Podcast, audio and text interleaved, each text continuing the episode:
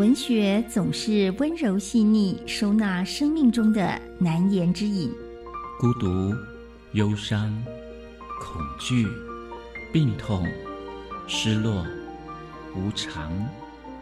文学的存在是人生的一处绿荫，一方海洋，让困顿的身心有了开阔的安放所在。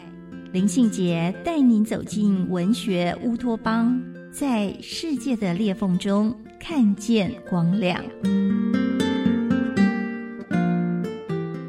大家好，我是林信杰，欢迎来到文学乌托邦。今天要跟大家一起读的书是李娟的《我的阿勒泰》。李娟一九七九年生于新疆。高中辍学之后，曾经生活在阿勒泰的哈萨克村落里。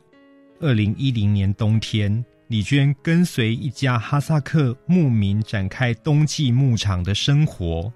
三个多月冬季的游牧历程，详实记载在李娟的著作《最大的宁静》里。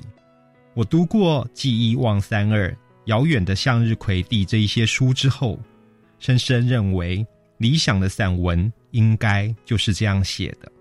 写散文最难的就是当下了，这当下意味着事情持续发展，未来也无可预测，而心情总是动荡难安。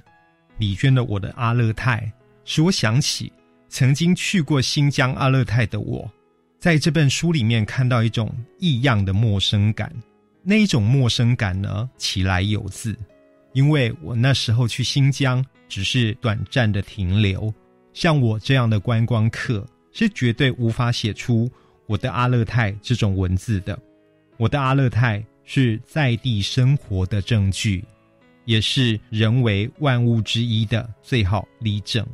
我的阿勒泰跟阿勒泰角落本来是两本书，它写作时间呢是二零零二年到二零零九年，这两本散文集。标示着李娟的早期风格，在我的阿勒泰二零一九年新版的序文里面，李娟是这么说的：“她说，我只不过栖身于阿勒泰一道最狭小的缝隙里，井底观天罢了，完全依托个人的视角和个人的思考，任性的去讲述，在字里行间，强烈渴望被别人得知。”我后来的写作趋向于节制，这两部阿勒泰系列的文字却更恣意，它们对应着不同阶段真实的自己。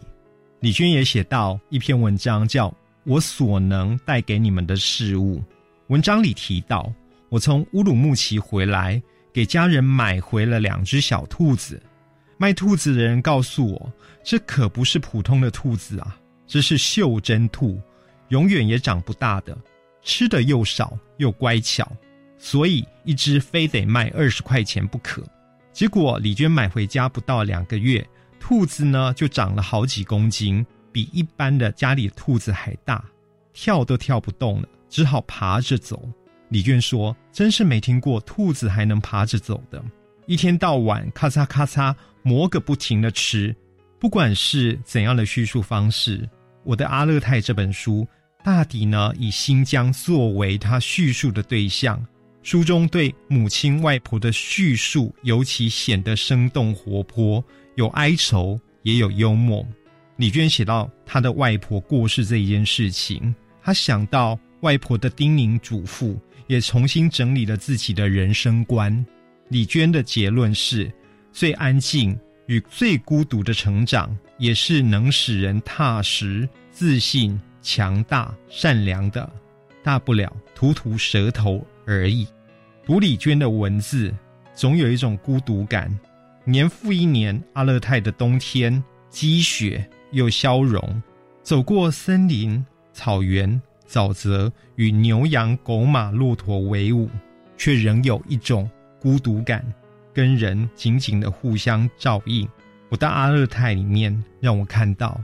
北方的大地显得无比干净。今天跟大家一起分享的是我的阿勒泰。